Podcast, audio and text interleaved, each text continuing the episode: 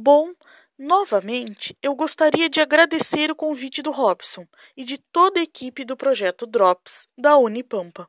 Muito obrigada a todos os envolvidos.